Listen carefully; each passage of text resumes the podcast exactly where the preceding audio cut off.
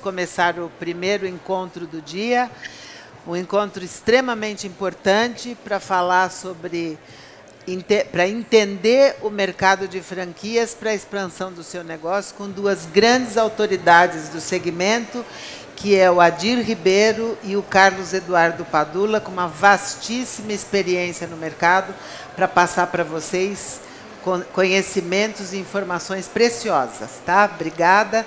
É, e tenham todos uma, uma boa experiência. Queria chamar então o Adir Ribeiro para se apresentar e o Carlos Eduardo Padula, que ambos terão apresentações a fazer para vocês. Obrigada, gente. Obrigado. Posso já? Pode já? Já, já pode, já. pode começar. Olá, boa tarde. Prazer estar com vocês aqui, é uma honra, obrigado pelo convite, uma delícia conversar prazer. contigo. Uma, né? Prazer. Prazer, e estar dividindo aqui com o nosso mestre Padula, uma, uma referência no mercado. Bom, eu sou Adi Ribeiro da Praxis Business, que é uma empresa de consultoria e treinamento focada em varejo e franquias. E a ideia desse painel é a gente criar, da minha parte, um contexto e uns conceitos de franquias, quais são os elementos necessários para um processo de franqueamento de um negócio, que não é um processo simples, tem, tem algumas dores, e falar um pouquinho dos pilares desse negócio. E o Padula depois entra com a sua visão é, de CEO de várias empresas do segmento e do segmento de moda também, enfim, de acessórios, é, fazendo esse complemento. Depois a gente tem um bate-papo também, né? Sim. Então estejam à vontade, até se quiserem participar. De novo, me sinto muito honrado aqui de fazer parte da Vista Fera aqui e a convite da Ana. É, a Praxis vai completar 10 anos agora. Ela vem do grego transformar uma teoria complexa em algo prático, esse é o nome. E a gente tem duas células de negócio, uma célula de treinamento e uma célula de consultoria. A célula de treinamento ministra programas de capacitação. Algumas das marcas que estão aqui, a gente treina lojistas, franqueados, é, até multimarcas também, representantes comerciais. E a célula de consultoria formata negócios, desenha modelos de negócios e revisa modelos de suporte, enfim. Então está ligado aí a inteligência aí nessa parte de franquias. Sou coautor, junto com os meus sócios, de dois livros e sou da Associação Brasileira de Franchise, tenho muito orgulho de fazer parte dessa, dessa jornada e também tenho o privilégio de poder sentar em algumas escolas e ministrar em algumas escolas de negócios, em MBA, enfim, um pouco sobre empreendedorismo, um pouco sobre franquias. Essa é um pouco da, da, da nossa especialidade ou da minha especialidade. E algumas das marcas que a gente tem atendido, né, a gente vive em função desses clientes, Está aqui a Le Postiche, que a gente tem um privilégio muito grande, Poké, Hope, enfim, o Padula já vai falar também aqui. A gente tem a honra de poder atender várias dessas marcas, seja em capacitação, seja em consultoria. Então, isso é um pouquinho da Praxis, eu acho que só para uh, me dar um pouco mais de, de essência do que a gente vai conversar no dia de hoje. Se o meu papel é trazer um pouco do contexto e da essência de franquias, e depois quem quiser esse material aqui, no final vai ter um e-mail, pode me perguntar, pode me pedir ou pode fotografar à vontade, tá? Material de vocês. O tema franquia vem sendo muito recorrente. Agora, no mês que vem, tem uma das maiores feiras de franquias do mundo, né? no, no Expo Center Norte. Cerca de 70 mil são visitantes. E esse é um tema que as pessoas estão procurando bastante. E muitas marcas hoje é, aderiram ao modelo de franquias como forma de expansão de negócios. Não vim aqui dizer que franquia é fácil, que todo modelo de negócio é franqueável, porque não é, mas ela tem uma série de benefícios. Então a minha ideia é trazer um pouco dessa essência para vocês e começar conceituando o que, que a gente entende por franquia. Franquia tem a ver com clonagem de negócio. Franquia tem a ver com alguém que produz algo, não necessariamente precisa ter a fábrica em si, mas que produz um método, produz um serviço, produz é, a mesma lógica de produto, enfim, desenha a lógica aqui não é de, de pertencer ou não à fábrica, mas de deter algum conhecimento, clonar isso para atender aí os consumidores, clientes finais. No mundo linear é fácil explicar assim, no mundo da disrupção, talvez aqui a gente já tenha uma série de desafios que envolvem o sistema de franquias, porque o sistema de franquias é uma modelagem de negócio. E por si só não é um negócio, né? é um dos canais de vendas que uma empresa tem para disponibilizar seus produtos e serviços no mercado. E tem na sua essência para o franqueador, uma estratégia para expandir mercado, para cobrir mais cliente, para acessar mais cliente, para fortalecer a marca. E do lado do franqueado, uma oportunidade para operar um negócio estruturado. Nunca sucesso garantido. Talvez aqui tenha um pouco da ilusão ou da falta de informação e que as franqueadoras estão trabalhando muito forte com isso para que as pessoas que entram no sistema tenham e sejam cada vez mais alinhados em termos de expectativas, né? Vou falar um pouquinho disso um pouquinho mais para frente. Mas aqui já começa um primeiro paradoxo, um primeiro desafio de franquias, porque se franquia é clonagem de negócio, se franquia é clonagem de algo que deu certo e que está em constante evolução, um dos desafios quando o sujeito abre uma franquia, às vezes, é dizer o seguinte: Poxa, na minha cidade esse teu padrão não funciona. Poxa, mas se franquia é padrão, então esse já começa a ser um primeiro desafio dessa modelagem é, de negócio, mas que tem é, solução sim e dá para a gente pensar bem. O Brasil, hoje, é considerado o quarto país do mundo em marcas franqueadoras, com cerca de 2.900 redes, marcas, como uma Valizer que está aqui, como a própria Reco, como a própria. É, quem mais que está aqui, Padula, franqueadores? Eu sei que a Reco, né? Estava conversando com eles agora, a Valizer. Hã? Plié inaugurando, enfim, a Plié tem o grupo High Steel, então algumas das marcas que estão aqui já são dessas franqueadoras.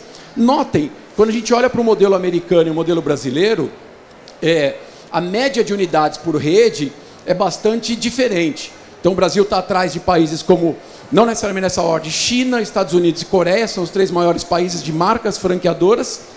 E a franquia, que é a linha azul aqui, tem crescido, o segmento de franchising, a ABF acompanha esses números, a Associação Brasileira de Franchising, tem crescido sempre mais do que o PIB. A gente tem olhado esse crescimento acumulado nos últimos 10, 15 anos em torno de 6, 7 pontos percentuais. O que pode nos levar a uma ilusão de que é só abrir franquia que o negócio vai dar certo. Não necessariamente verdade, mas, por outro lado, é verdade sim. A taxa de mortalidade no sistema de franquias é infinitamente menor do que a taxa de mortalidade em negócios independentes. Porque franquia tem todo um conjunto de know-how, um conjunto de conhecimento e um suporte. Mas não significa sucesso garantido. Isso é importante ter isso em mente. Os números aqui cresceram 7% contra um PIB de 1%, então são números aí com uma certa consistência. E um Brasil, um país que está aprendendo muito a fazer franquias, né? um país que está se desenvolvendo. E eu posso dizer que eu visito muitos franqueadores americanos, em termos de tecnologia de gestão, nós estamos muito bem, né, Padula, de conhecimento. O que a gente não tem é o mercado consumidor que eles têm. Eu, a gente não tem esse mercado consumidor, a gente não tem o nível de emprego que eles têm, infelizmente. Se tivesse, essas empresas aqui estariam bombando cada vez mais, já são grandes, mas estariam muito melhor, muito melhor ainda. É, em termos de, de, de tamanhos, a 7-Eleven é a maior franqueadora do mundo, aí com 65 mil unidades. Não sei se todos conhecem, mas é uma rede de loja de conveniência. Já, já esteve no Brasil na década de 90. O modelo não estava muito ajustado. E a maior rede de franquias em termos de faturamento é o McDonald's, com 90 bilhões de dólares, com cerca de 35, 36 mil pontos de venda.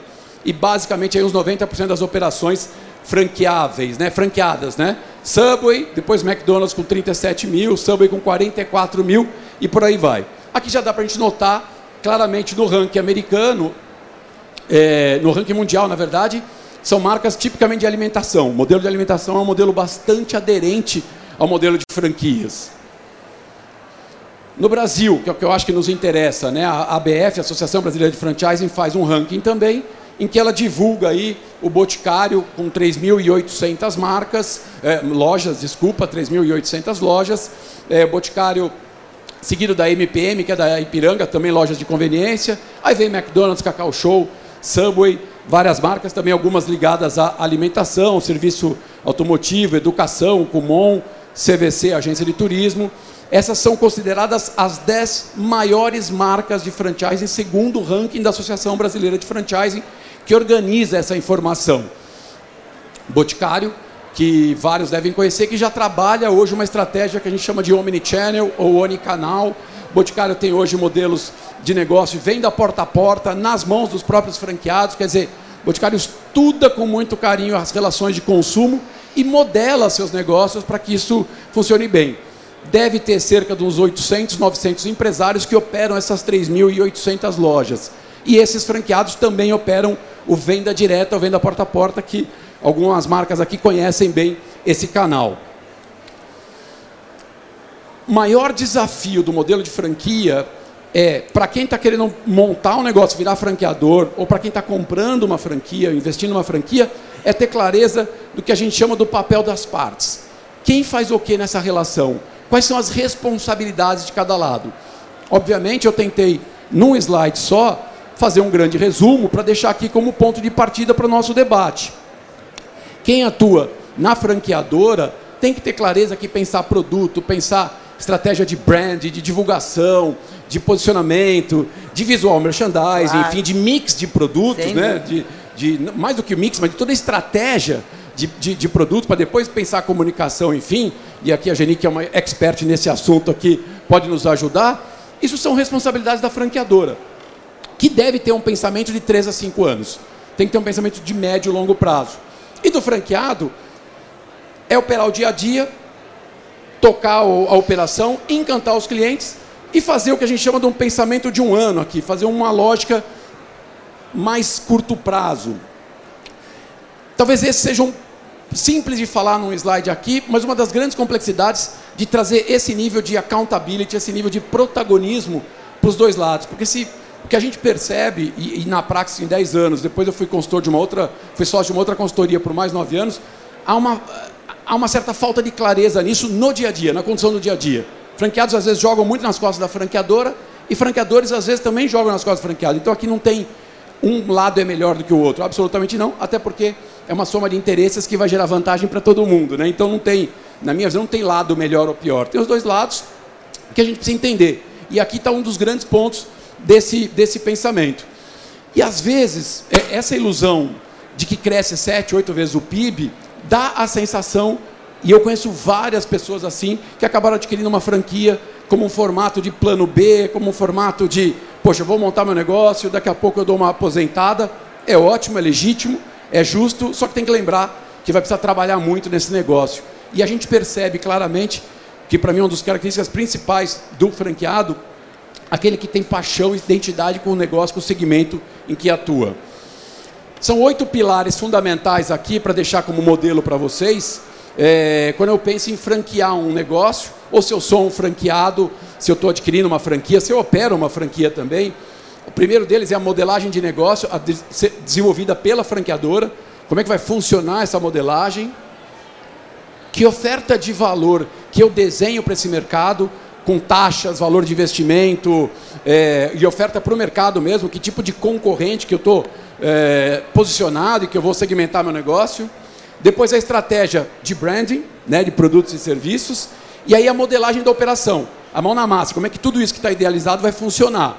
Porque franquia é a clonagem, como a gente disse, de um conceito bem sucedido. Então organizar este conhecimento é fundamental. Mas mais do que organizar, capacitar também, transferir esse know-how. A gente fala muito lá na Praxis, mais do que know-how, transferir know-why o porquê do aprendizagem, né? o porquê que eu preciso aprender. O know-how é como, o know-why é o porquê que eu preciso aprender. Relacionamento e comunicação com a rede, aqui é um dos pilares fundamentais para quem conduz uma rede franqueadora, saber se relacionar com seus franqueados, com seus representantes, enfim, essa é uma habilidade que eu acho que o brasileiro tem, em franquias isso é fundamental, e parte do sucesso, né, Padula, em algumas redes, relacionamento e comunicação. Capacitação e suporte, que é transferir esse conhecimento, e um tema que surge muito forte agora tem a ver com a cultura e engajamento, que a gente vai mostrar para vocês que é um dos pilares fundamentais num processo de franqueamento. As marcas, as empresas têm uma cultura, têm uma identidade, uma razão de existir, que foi sendo construída no dia a dia, foi sendo forjada com muito suor, com muito sangue, com muito acerto e alguns erros. E esta cultura precisa ser passada para os franqueados, para que haja um alinhamento melhor, para que reduza o atrito na relação para que não tenha que gerar uma série de explicações desnecessárias quando você percebe que esse franqueado não entende alguns porquês do teu negócio, e para minha visão não é que ele está certo ou está errado, talvez está faltando um pouco do entendimento dessa cultura, de que tem a ver com missão, visão, valores, propósito, mas mais do que isso, as crenças de uma marca que desenhou um modelo de negócio e opera em franquia. Então, finalizando aqui a minha parte, Queria deixar cinco insights para vocês, é, que eu acho que era um pouco do meu papel aqui, do conceito e da contextualização. Muito importante, ter clareza do modelo de negócios, testá-lo, adaptá-lo, ajustá-lo, mesmo aqueles que já são franqueadores mais maduros, precisam revisitar sempre. Modelo financeiro e operacional, o DNA da empresa, como eu disse aqui, é fundamental respeitar esse DNA, transferir essa, essa essência em cultura e valores, e é uma coisa extremamente intangível, mas há formas de fazer isso, e as principais formas estão relacionadas ao jeito que os líderes executivos de uma franqueadora conduzem os negócios com os seus franqueados.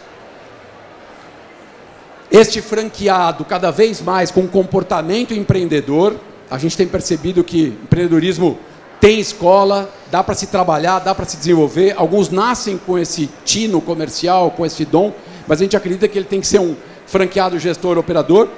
Posso até ter modelo de negócio focado em investidor. Tem alguns trade-offs aí que a franqueadora precisa administrar. Organizar esse conhecimento em manuais, processos bem definidos, sejam manuais em vídeos, em plataformas digitais, que se acesse num smartphone, seja uma plataforma de educação à distância. Isso tudo muito bacana, tecnologicamente avançado, mas mais do que isso, ter esse conhecimento organizado e ter os processos bem definidos. Eu gosto muito de uma definição do McDonald's, quando eles, quando eles trabalham com seus franqueados 11 meses de treinamento antes do franqueado abrir uma franquia. E um dia eu perguntei para um diretor do, de RH do McDonald's por que 11 meses de treinamento o dia inteiro? Lá para o sexto mês ele tem que contratar um time gerencial. E o diretor me respondeu que eles precisam ter ketchup nas veias para poder operar. E só se adquire ketchup nas veias com 11 meses de treinamento. Gostemos ou não de McDonald's, levemos nossos filhos ou não, consumimos ou não, essa é uma discussão que cada um tem o seu livre-arbítrio. Agora, como consultor de franquias e estudante do tema, não posso negar que eles têm uma operação redonda, é cheia de desafios. Quem assistiu The Founder aí sabe muito bem do que eu estou falando, mas é uma referência interessante. Então aqui o ponto é como é que eu organizo esse conhecimento e consigo transferir em manuais e processos e quebrar aquele paradigma de que o brasileiro não gosta de regras, não gosta de processo. Precisa ter processo, franquia, clonagem de conceitos bem-sucedidos. E por fim, deixo esse último pilar aqui, que é o que a Praxis acredita que seja fundamental, está relacionado a este suporte constante e capacitação que quando eu formato um modelo de franquia, eu tenho que avaliar no meu DRE da franqueadora, nos custos da franqueadora, como é que eu vou atender essa rede de 100, 200, 300, 3 mil pontos de venda? Tem formatos para isso, de consultoria de campo, de treinamento, enfim. Mas, seguramente, as redes que a gente percebe alto nível de engajamento de franqueados com as suas franqueadoras têm, na sua essência, um interesse genuíno no desenvolvimento dessa relação. Afinal, por trás de um CNPJ tem sempre um CPF, Exatamente. e são esses CPFs que comandam essa relação. e aí alma. eu deixo aqui meu telefone, deixo aqui meu e-mail, podem entrar em contato comigo, à disposição, espero ter ajudado aqui para o debate. Obrigado. Muito bom.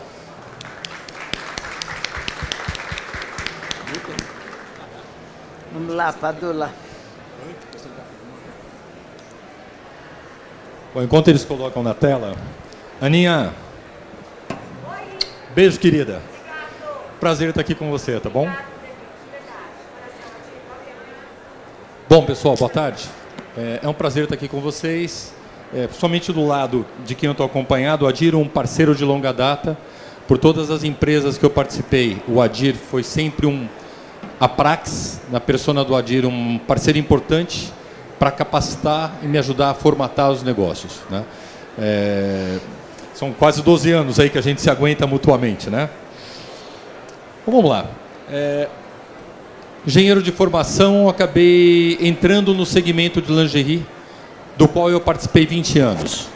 Hoje eu estou como CEO de uma empresa que não é mais um segmento, a Lepochiche, bolsas, mochilas, é, artefatos de couro e viagem, mas por 20 anos eu convivi no segmento que é o core desse negócio, que é o core da Vista Fair.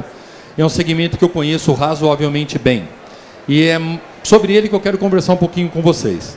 O Adir, de uma forma muito bacana, colocou para a gente, de um, com a didática dele, o que está acontecendo no mundo de franquia. A ABF, para quem não conhece, Associação Brasileira de Franquias, tem pouco mais de 30 anos, mas de verdade foram nos últimos 20 anos que a franquia começou a acontecer no Brasil é, com muita velocidade. Eu queria mostrar para vocês que vivem nesse segmento de lingerie, praia, fitness, o que está acontecendo nesse segmento que às vezes pode passar por desapercebido para o que está dentro dele. É quando a gente está um pouco de fora, a gente enxerga um pouco melhor. Então vamos lá. Nesses últimos 20 anos, a gente assistiu algumas marcas tradicionais, algumas marcas líderes do segmento, se, saindo da indústria e buscando um ponto de contato direto, um ponto de tangência com o consumidor final. Dentre essas marcas, é, Grupo Rossetti, Darling, do meu amigo Davis, Reco, está aqui o seu Antônio presente, ou estava, não está mais. Puquê, por onde eu participei por 10 anos, está ali o seu Antônio. É, Rope, Sandra presente. É, Lupo, é, Liz, Scala. O que eu estou querendo dizer com isso? Por que, que essas indústrias vieram para o varejo? Né? Todas elas, todas que estão aqui, continuam convivendo fortemente com o canal multimarca. E pelo menos com todas que eu tenho contato, não tenho o menor plano de que isso mude. Né? A franquia é um canal, não é o interesse que seja o único canal. Os dois canais são super importantes, o canal multimarca e o canal de franquia. O canal de franquia se fez necessário para essas marcas para o fortalecimento e para a construção da marca, o que a gente chama de branding. Então, como que eu faço a minha marca ficar mais conhecida dentro dos shopping centers, onde eu formo opinião?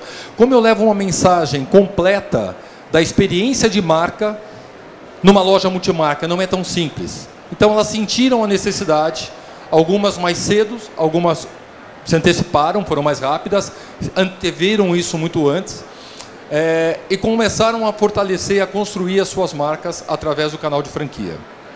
Mas não foram só a indústria, não foi só a indústria que fez esse movimento.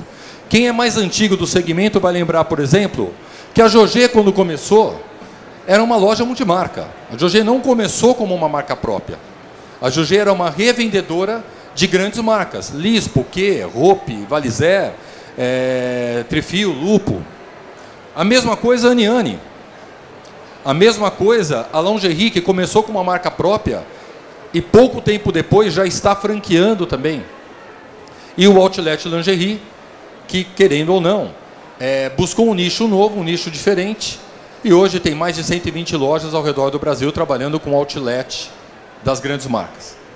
Por que, que eu estou contando isso tudo para vocês? O que, que isso tudo tem a ver com vocês? Muitos de vocês aqui ou estão na indústria e pensando se eu quero ou não ser um franqueador, e muitos de vocês aqui talvez tenham uma operação multimarca e estão pensando: tenho que virar franquia para sobreviver ou dá para sobreviver como multimarca? Da mesma maneira que eu estou contando para vocês que essas marcas, ao longo dos últimos 20 anos, hoje representam mais de mil pontos de venda no Brasil. Então nós estamos dizendo que as marcas de lingerie que se transformaram em franqueadoras somam hoje mais de mil pontos de venda. Né? Isso é significativo. Né? Seria a maior rede de lingerie, estaria entre as quatro maiores do Brasil, se fosse uma rede única. Mas eu tive a oportunidade também de conhecer grandes operações, operações competentes de multimarca, desde Manaus até Porto Alegre. Então, o Brasil todo tem uma característica de 5.560 municípios com bons operadores de varejo. Então, eu não sei se o mundo vai caminhar para virar franquia, eu não acredito. Acho que franquia é um dos canais. Eu acho que o canal multimarca tem o seu espaço. Cidades menores, abaixo de 250 a 300 mil habitantes, não é tão simples você homologar uma franquia e fazer funcionar. Eu acho que a combinação de franquia e multimarca é super importante. Mas para quem ainda é um multimarca e está se perguntando o que fazer, eu diria o seguinte: multimarca ou franquia, a maior importância que vocês têm que pensar, a maior preocupação de vocês no dia a dia, deveria ser sobre relevância. Agora, o que, que um modelo tem diferente do outro? O que, que um modelo oferece e o outro. Quais são as peculiaridades de operar multimarca ou operar franquia? Primeiro ponto: quando eu opero multimarca, eu tenho total liberdade de gestão, a operação é minha. Eu faço o que eu bem entender com o meu negócio. Quando eu me transformo num franqueado, eu tenho que abrir mão de parte dessa liberdade, porque eu passo a seguir os padrões da rede. É lógico que uma rede inteligente vai criar um conselho de franqueados e vai dar voz para os bons operadores para fazer isso a quatro mãos. Mas uma vez definido um padrão, estabelecido um padrão, ele tem que ser seguido. Então essa é uma diferença importante, porque aqueles que gostam de ter liberdade total vão ter dificuldades no modelo de franquia. Segunda diferença importante. Aqui eu tenho maior risco. Quando eu estou sozinho no jogo, eu posso acertar muito eu posso errar muito. Então vai depender única e exclusivamente da competência de cada um. Enquanto quando eu estou numa rede de franquia, quando eu padronizo um modelo de operação, eu acabo padronizando também o conhecimento. Então eu vou minimizar o risco de fazer varejo, porque eu tenho um aprendizado difundido. As melhores práticas são rapidamente multiplicadas. Eu tenho que construir uma marca sozinho. Na franquia, eu usufruo de uma marca que já é competente. Eu usufruo de uma marca que já tem notoriedade, que já tem reconhecimento. Quando eu estou na multimarca, eu tenho uma gestão 360. Eu tenho o chapéu de gerente de marketing, eu tenho o chapéu de diretor de operações, eu tenho o chapéu de financeiro, eu tenho o chapéu de compras, todos os chapéus estão comigo. Eu faço tudo na operação. Quando eu estou na franquia, isso é compartilhado, cada parte absorve o que lhe cabe pela sua competência. Então, isso alivia o trabalho do dia a dia e facilita a multiplicação do negócio. Relação estoque e faturamento é um ponto importante. Todo multimarca, quem opera multimarca aqui? Quem, quem mais? O problema do multimarca é que ele gosta muito da palavra multi. Né? Então ele acaba tendo muitas marcas. Isso é bom. O consumidor tem uma série de opções. Qual é o problema disso? Na relação de custo de capital Brasil, ou seja, quanto custa o dinheiro no Brasil, eu acabo tendo uma relação de estoque versus a minha venda muito, muito alta. Eu preciso de muito estoque para oferecer tudo de tudo. Quando eu vou para o modelo de franquia, esse estoque ganha uma racionalidade, porque o consumidor vai comprar tudo que eu tiver para oferecer de uma marca. Então a relação venda-estoque é mais confortável para o bolso do operador. A gestão é personalizada, tem a ver com a liberdade. Na franquia, obrigatoriamente a gestão acaba sendo mais técnica. Poxa, você está dizendo que o multimarca não é técnico? Não, não estou dizendo nada disso. A gente tem 40 mil operações de varejo multimarca no Brasil e eu tenho certeza que o nível de tecnicidade que cada operador atua é diferente. Numa franquia isso é padrão. Tem gestores que gostam mais do dia a dia do balcão com os clientes, tem gestores mais técnicos. A franquia equaliza um pouco isso. Não dá mais para fazer varejo sem informação. Não dá mais para fazer varejo sem indicadores. Não dá para fazer varejo sem saber qual foi o PA da minha vendedora, o ticket médio, qual foi o preço médio vendido e como eu melhoro cada indicador desse. O varejo no feeling não funciona mais. Então, não estou dizendo que tenha que ser franquia para ter isso, mas quem é multimarca precisa aprender com o modelo de franquia como ter um modelo de gestão por indicadores um pouco mais eficiente. O Dória pode falar isso depois para a gente, que ele faz isso com uma grande competência. É... Aqui eu tenho que buscar conhecimento continuamente. Numa franquia, o conhecimento é multiplicado muito rápido. Então, resumindo, e indo já para os finalmente, para que a gente possa bater um papo aqui na sequência, eu diria o seguinte: varejo multimarca ou varejo de franquia, a grande, a grande preocupação que cada um de vocês deve ter, seja qual for o modelo escolhido, é qual é a relevância do negócio de vocês. Por que, que o meu cliente, por que, que um consumidor vai escolher a sua loja, seja ela uma franquia ou uma multimarca? Que diferença você pode fazer na vida dele? Que dor que ele tem que você está curando? Que necessidade que ele tem que você está entregando a solução? Porque se não tiver relevância, seja franquia ou seja uma loja multimarca, é, você não faz sentido de existir. É a relevância que vai. Então, eu posso ter uma rede que tem como relevância ser uma rede desejada. É a marca que todo mundo quer ter. Ou eu posso ser uma rede que vem de conveniência. Eu estou perto de todo mundo, eu tenho um produto acessível e eu entrego a solução. Ou eu posso optar por ser uma rede que tem como referência a qualidade. Eu posso ser uma rede que tem como opção ter o melhor preço do mercado. Mas eu preciso descobrir qual que é a relevância da minha marca ou do meu negócio. Porque é a relevância que vai fazer com que o cliente, no mundo onde o e-commerce não para de crescer e as marcas mundiais chegam cada vez mais e aportam no Brasil e expandem as suas redes, como que o consumidor vai escolher a minha operação, seja ela uma franquia, seja ela multimarca? Então pensem muito como vocês vão ter relevância no negócio de vocês. Bom, essa é uma frase que eu gosto muito. Eu falo sobre ela nos últimos 10 anos da minha vida. Se você não construir uma marca, seja ela a tua loja multimarca, seja ela a marca de uma franquia, você certamente vai trabalhar para quem tem uma marca. Porque o que agrega valor no negócio é uma marca. A marca traz valor. A marca é que faz com que eu escreva um nome e o produto venha a valer mais aos olhos do consumidor. Porque por trás de uma marca tem todo um subjetivo construído que faz com que o consumidor queira estar próximo daquela marca, queira ter um produto daquela marca. Eu não estou dizendo que marca necessariamente tenha que ser uma franquia, volto a dizer. Eu conheço grandes redes multimarcas, Brasil afora, grandes lojas, que, grandes operações que conseguiram ser relevantes nas suas cidades, que sabem fazer com que o consumidor diga: eu compro naquela loja porque ela atende às minhas necessidades. Então ele se fez relevante. Então eu acho que esse é um, é um recado talvez o mais importante. O que, que vocês vão fazer para o negócio de vocês, franquia ou multimarca, se tornar um negócio relevante? Bom, fica o meu e-mail aqui. A pergunta que não der tempo hoje aqui na Arena, estou à disposição. É só encaminhar que eu me comprometo a responder para todos vocês. Tá bom? Obrigado. Muito bom. Excelente, apre... Excelente apresentação dos dois. Eu vou colocar aqui já de antemão uma, uma observação para vocês é, falarem, responderem.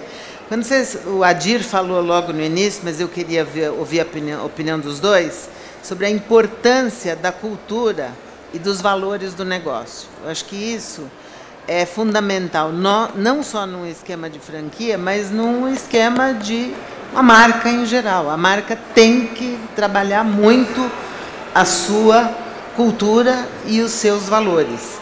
É, eu queria que vocês falassem um pouco mais, porque eu acho que isso é tão importante na, na operação, para que isso fique ainda mais gravado na, na memória de todo mundo. Os mais velhos primeiro. é, eu posso parecer mais velho, mas, mas não sou. no RG não sou. Mas, como ele falou, eu, eu, eu vou. Esse é um tema. Hoje de manhã eu estava num, num, painel na CBN exatamente sobre esse tema de cultura, de propósito, enfim. Eu acho que o ponto de partida, eu vou me inspirar talvez no seu Nissim, né, com mais de 50 anos que criou esse negócio, tem vários cases de sucesso, é tentar entender quais foram as crenças no, no, nascimento da empresa, quais foram os, os princípios, or, organizar tudo isso, que não é fácil, porque é intangível, porque não é a missão, visão, valores pendurada num quadro na parede, é, é o que está por trás da parede que sustenta aquele quadro. E eu fico feliz que cada vez mais o tema vem à tona, e em franquias, é, na minha visão, esse parece ser um dos grandes pontos de redução de atrito. De, de, ter clareza de qual é o propósito, o que os americanos chamam lá na NRF, na verdade, de reason why. Por que, que existe essa empresa, que, que, que, que desejo que ela satisfaz, ou que dor que ela elimina, ou que contribuição ela traz é, é, para o universo, para o ecossistema que ela está inserida. Então, quando eu falo do ketchup nas veias do McDonald's, é a organização que eles chamam lá, eles têm quatro princípios básicos, qualidade, serviço, limpeza e valor. São quatro elementos que eles não abrem mão. E o mais engraçado é toda empresa tem o seu ketchup, né? E aí que sirva só como uma referência, uma alusão, é, de organizar essa, essa crença, esse, esse know-how, a forma de fazer as coisas e alinhar essas pessoas nesse processo. Tem uma marca que eu acho que algumas marcas hoje despontam no mercado no varejo como referências em cultura, que não são desse segmento, que acho que podem trazer Sim. inspiração. Algumas que eu, que eu conheço um pouco mais de perto. Chili Beans, por exemplo. Chili Beans, você vê os quiosques, vê as lojas, eu brinco que todo mundo tem a mesma cara e são todos diferentes. E um dia eu fui perguntar uh, para Chili Beans, para o Caíto, falei, Caíto, cadê o livro de cultura? Ele falou, como assim? Não tem o livro de cultura. Porque a cultura é praticada no dia a dia. A cultura vem do exemplo, a cultura vem da forma de conduzir as coisas. A sala de reunião da Chili Beans tem um polidense.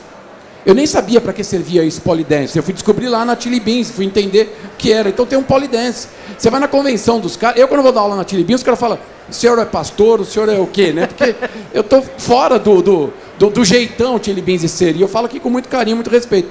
E outra marca que eu acho que vem fazendo um trabalho bonito de propósito, de marca, tem várias. É a reserva quando ela tem um propósito de doar, por exemplo, sei lá, cinco pratos de comida para a compra de um produto, ou quando ela diz que no Dia das Mães libera todo mundo das lojas, fecha as lojas, perde esse dinheiro no varejo. Mas isso não acho que é bonitinho, é porque está na essência dos fundadores. Então, propósito tem muito a ver com a crença dos fundadores. Eu citei seu Nissim, que é um grande exemplo para todos nós também. Assim, na crença dos fundadores, né, Padula? Eu acho que isso E transferir isso é um desafio gigantesco. É quase que no dia a dia da franquia. Eu coloquei no final sobre relevância um pouco disso. Né? Eu tive a oportunidade de participar de um projeto de uma marca que eu, que eu gosto muito, que é a Puquê. E a Puquê a gente tinha um grande desafio. Não dava mais para ser uma fábrica de meia. Já tinha a Lupo, que era gigante, e já tinha a Trifil, que hoje é uma, são uma empresa só, né? É, a Trifil, o grupo Scalina foi adquirido pela Lupo, mas também já existiam. E a PUC era uma empresa pequena. Nós fazíamos na época 350, 360 mil pares de meia por mês, enquanto o Loop e Trifil faziam 5, 6 milhões de pares. Então era, era impossível disputar mercado vendendo meia. Mas tinha um propósito muito claro do que a PUC queria ser. A PUC queria vender alegria, ela não queria vender meia. Se vocês entrarem numa loja da PUC hoje, que nem mais pertence aos fundadores, né, pertence a um fundo que chama Esquadra, é, meia. Que é o dono do Imaginário, né? Que é o mesmo dono do grupo Imaginário. É, talvez meia ocupe 10, 15% da loja. Porque o que a marca se propôs a fazer foi vender alegria, vender, vender o lúdico. E aí não dá para ser isso se isso não tiver impregnado na empresa inteira.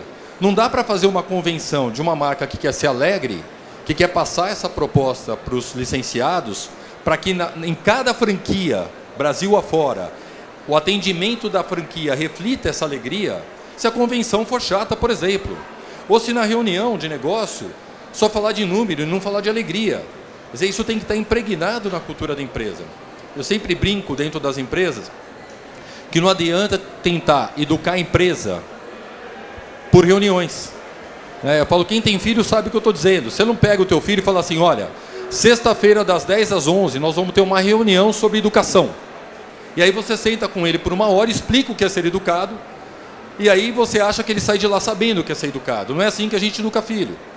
E numa empresa não é diferente. O exemplo diário para o teu filho é o que faz ele receber os valores da tua família.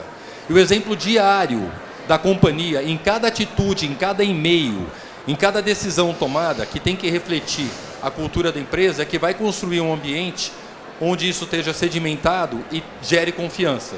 Então, e isso é que vai trazer a relevância da sua marca. Muito bom. Excelente resposta que juntou a, a, transmissão de cultura e valor com a relevância do negócio, porque a relevância é fundamental em tudo. A relevância do produto, do mix, da apresentação, da vitrine e, especialmente, eu estou oferecendo aquilo que o mercado quer, precisa, o que não tem porque tem um pouco muito também, um pouco bastante, eu acho, da questão de todo mundo oferecer mais do mesmo, certo? Queria que vocês falassem um pouco que, isso. Ô, Jimmy, é o... desculpa, ô, Padula, perdão, eu só me lembrei aqui, o Marcelo acabou de mandar uma foto. Marcelo Dória faz 420 reuniões já com seu time gerencial toda segunda-feira.